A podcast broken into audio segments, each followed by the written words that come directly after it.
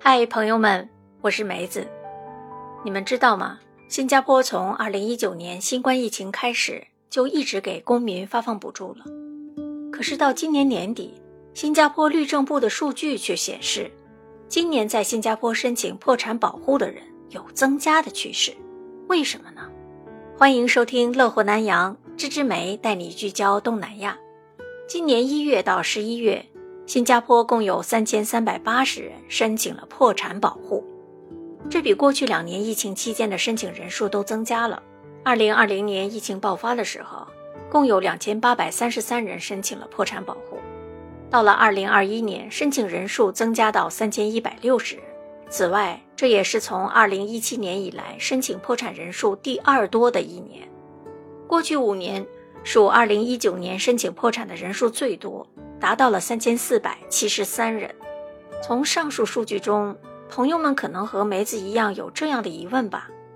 首先，在新加坡哪些人可以申请破产保护呢？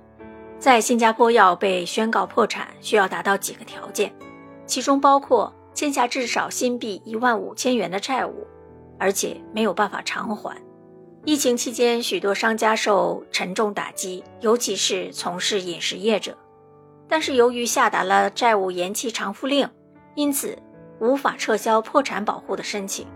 第二个疑问：什么原因把这些人逼上了绝路呢？新加坡国立大学商学院治理与永续发展研究所所长卢耀群教授认为啊，全球正从冠病疫情中复苏，因此面对的是经济放缓的累积效应，以及许多补救措施的终止。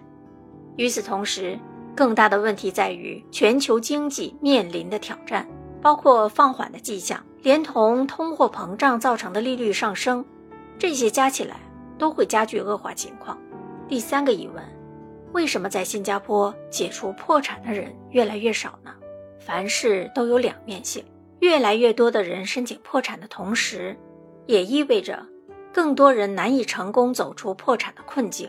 律政部数据就显示了。许多人要偿还现有的债务，面临着更大的挑战。截止到今年，仅有少过一千人解除了破产，就是他们的债务已经全部还清，债权人也接受了他们的和解提议。一个人能否解除破产，取决于他的就业状态以及他的个人财务情况。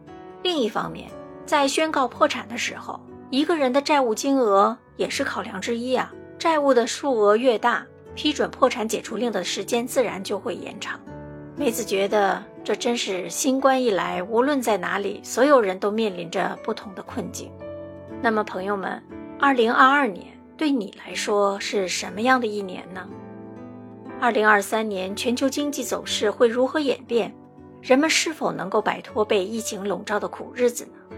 在步入二零二三年之际，或许除了依靠自己的努力，我们更需要上天给予的运气吧。这次的话题就分享到这里了，感谢你的聆听，欢迎大家留言说说你对这一年的感受吧。咱们下期节目再见，拜拜。